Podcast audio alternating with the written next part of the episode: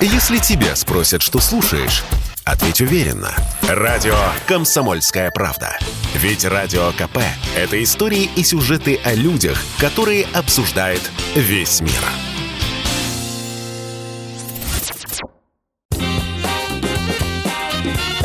Был бы повод – Здравствуйте, я Михаил Антонов, и эта программа «Был бы повод» 23 марта на календаре и рассказ о событиях, которые происходили в этот день, но в разные годы, ждет вас сегодняшней передаче.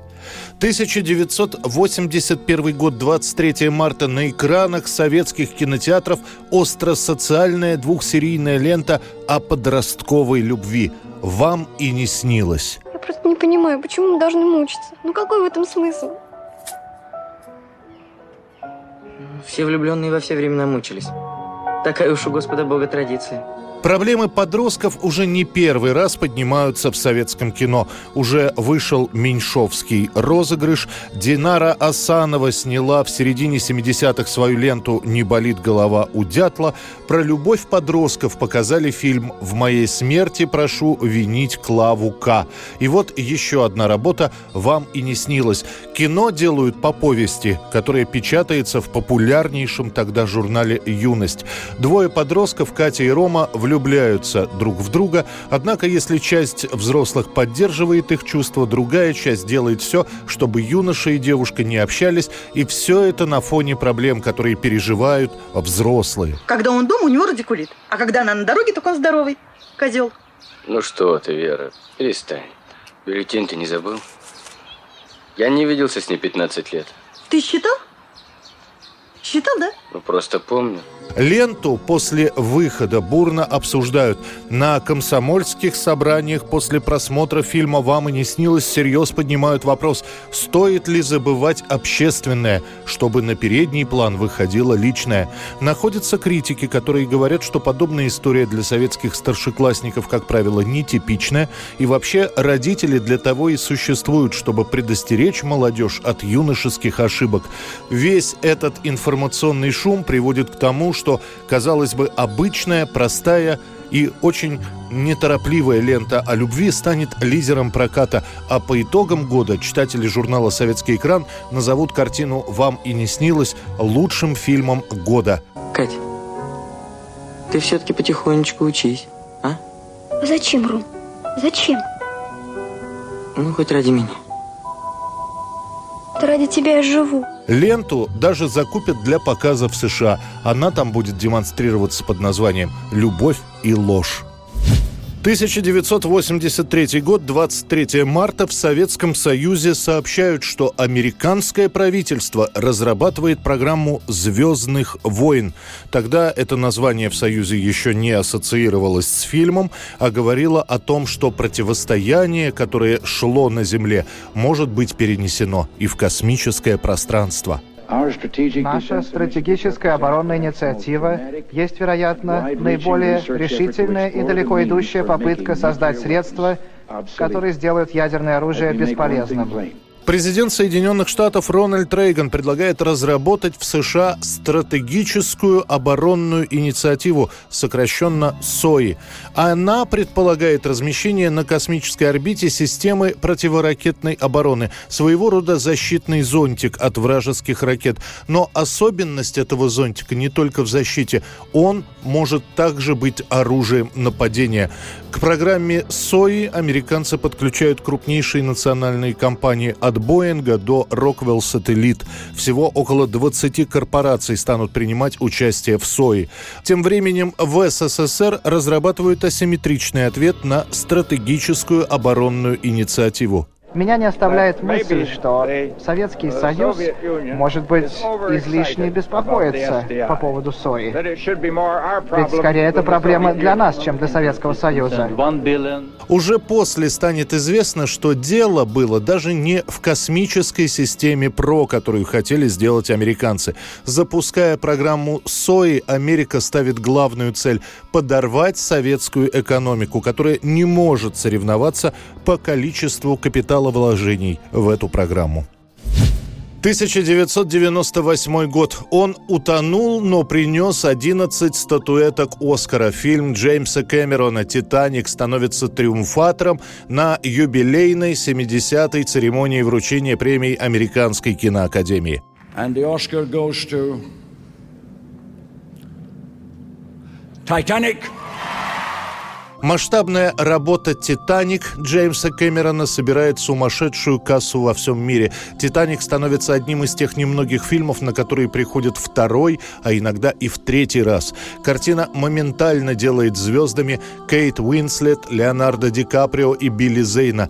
Песня Селин Дион и музыкальная тема из фильма – главные мелодии всего 97-го и начала 98-го года. Держись за поручень.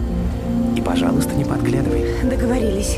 То, что «Титаник» получит «Оскара», не сомневается никто. Но взять из 14 номинаций 11 такого триумфа не ждал никто. И очень многие возмущались, что Леонардо Ди Каприо не выдвинули за его роль на «Оскар». Однако актерских наград «Титаник» так и не получит. Номинантки Кейт Уинслет и Глория Стюарт, которой на тот момент было 89 лет, также останутся без «Оскара». Почему поворачивает? Что вы там копаетесь? Слишком высокая скорость, сэр! Зато главные награды за режиссуру и за лучший фильм заберут продюсеры и Джеймс Кэмерон, который со статуэткой Оскара в руке в восторге прокричит фразу из своего фильма «Я король этого мира». I'm the king of the world!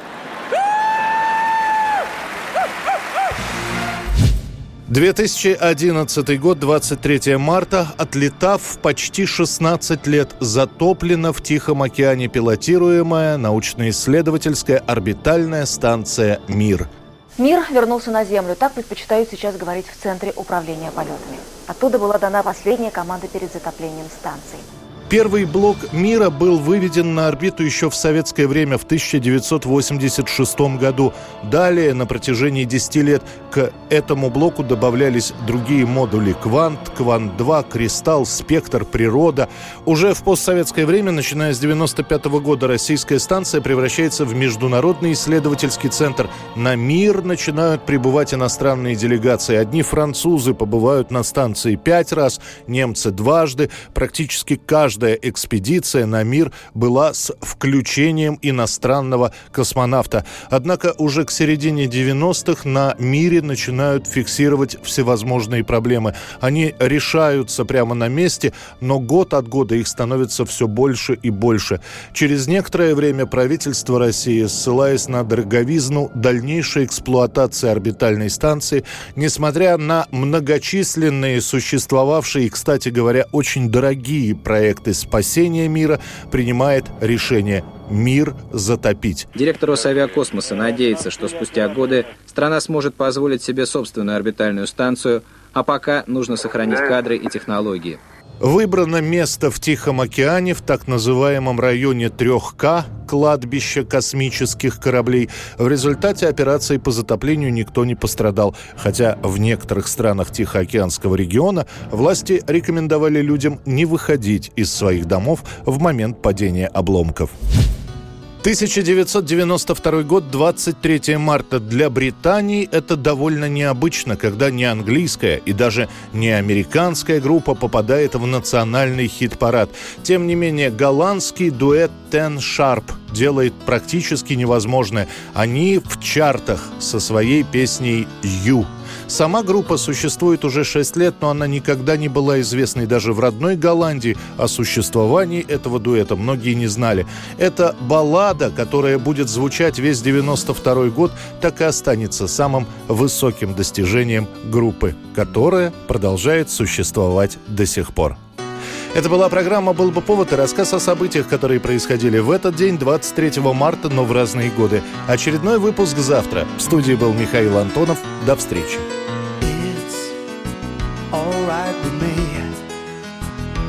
As long as you are by my side. Talk or just say nothing. I don't mind. Your looks never lie. Mm, I was always